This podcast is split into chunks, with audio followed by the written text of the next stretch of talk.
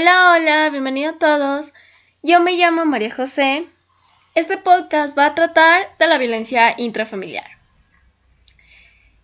Empecemos. Primero, para poder saber de qué trata este tema, vamos a iniciar con una básica y breve descripción. La violencia intrafamiliar es un fenómeno de ocurrencia mundial en que las mujeres y los niños menores de 18 años son los grupos más vulnerables. La OMS asegura que la quinta parte de las mujeres en el mundo es objeto de violencia en alguna etapa de su vida y como consecuencia de ello presentan altos índices de discapacidad. Y esto no quiere decir la discapacidad físicamente, sino también y muchísimo mentalmente. Tiene 12 veces más intentos de suicidio y altas tasas de mortalidad en comparación con la población que no la padece. En este primer guion nosotros vamos a hablar sobre la violencia entre niños de la familia, también llamada violencia infantil. Este es un tema que nosotros podemos tratar y conversar con alguien muy seguido, porque las personas no siempre tienen la misma mentalidad. Esta es una acción muy grave porque puede llegar a afectar y causar traumas en tu mente, que con el tiempo llegarán a hacer cosas malas y a afectar a toda tu familia.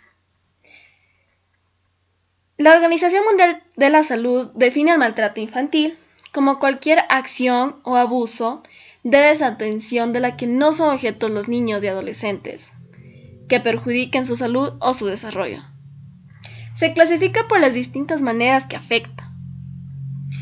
El abandono como maltrato infantil es la situación en la que necesitas físicas básicas de un menor y su seguridad no son atendidas por quienes tienen la responsabilidad de cuidarlo.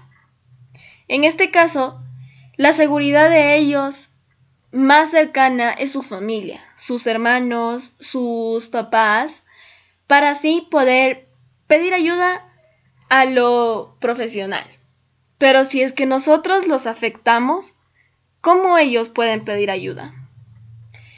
Está el maltrato emocional.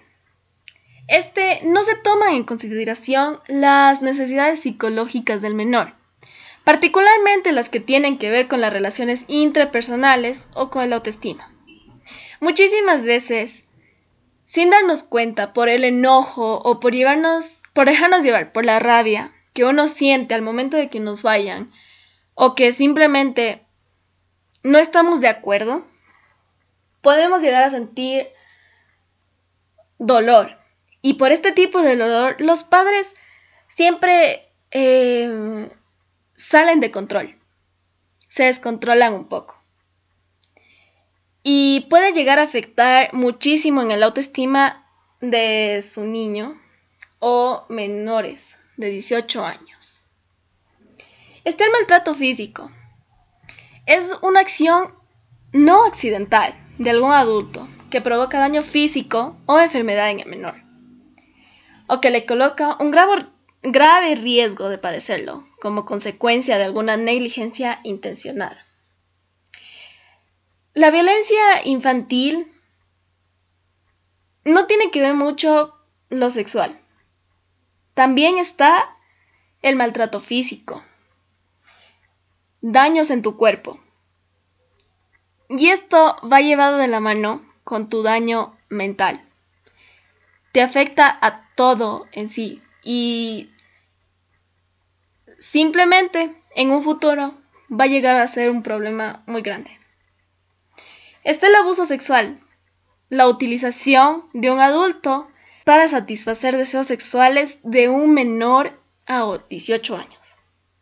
Como hablamos, la violencia intrafamiliar, o en este caso violencia infantil, no siempre está llevado la violencia sexual y la violencia física. Puede ser uno de dos, o ya sea los dos. Tenemos también el maltrato prenatal. Es la situación en que el estilo de la mujer embarazada perjudican el desarrollo del feto. Como oímos al inicio en su breve descripción, las mujeres son más afectadas en esto. Y cuando están embarazadas, pienso que un poco más, porque nosotros nos sentimos cansadas como mujeres y encima embarazadas.